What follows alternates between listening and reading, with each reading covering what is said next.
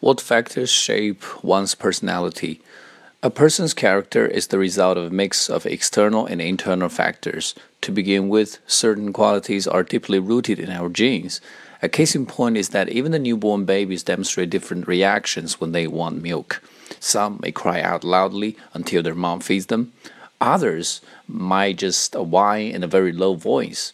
Same as how a tree grows, one's personality is also affected by the environment, namely the family members that he spends plenty of his time with, the, the education that he receives, the social norms, and the culture, not to mention the happenings in one's life which alter a person dramatically.